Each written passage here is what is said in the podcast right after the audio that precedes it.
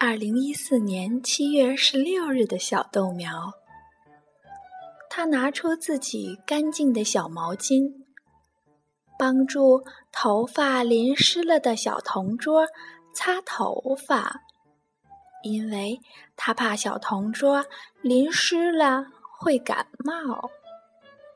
今天的小豆苗是会帮助同学的小豆苗。小豆苗，你们好，我是读书给你听的豆长。昨天豆长有些生病了，所以就没有及时给小豆苗讲故事。今天豆长回来了，豆长今天讲一个和下雨相关的故事，叫《小蜗牛的房子》。漏雨啦！天气晴朗，小蜗牛爬上了河边的一块大石头，去看远处的风景。哇，草儿青青，花儿芬芳，好美呀！突然，一匹马儿过来了。小蜗牛吓了一跳，不小心从大石头上摔了下来。哎呦，好痛！糟糕，小蜗牛背上背的小房子摔裂了好几道小缝，一下雨，雨水就漏进房子里。小蜗牛。烦恼极了，怎么办呢？他灵机一动，翻过身子，使劲儿的在泥地上蹭啊蹭。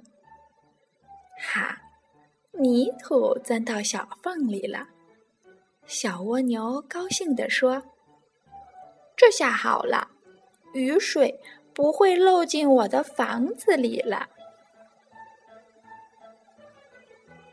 又下雨了，滴滴答，滴滴答。雨水把小蜗牛房子上缝里的泥土冲刷干净了，雨水又漏进房子里了。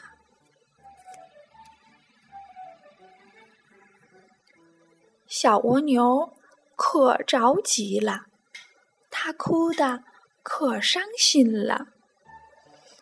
哦，房子老是漏雨，这可怎么办呢？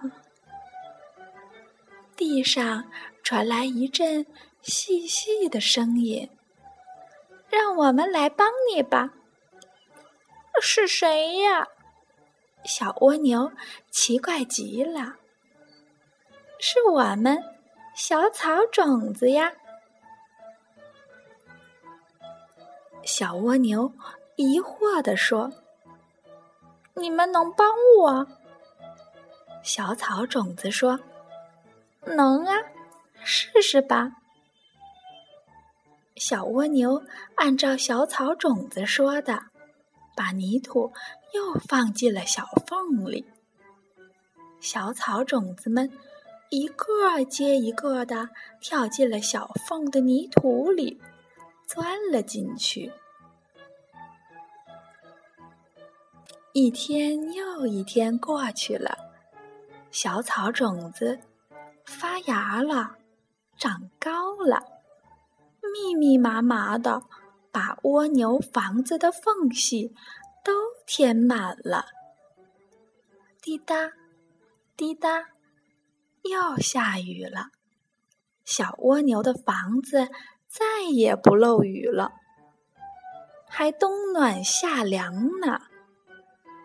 不管谁看到小蜗牛的背上长的草，都快乐地说：“哇，长着绿油油小草的房子，好美呀！”好了，小豆苗。你能想象一下，背上长着青草的蜗牛是什么样子的吗？如果你见到这样的小蜗牛，那肯定是因为它的房子漏雨了。今天的故事就到这儿了。我是你的豆长，你愿意做我的小豆苗吗？晚安。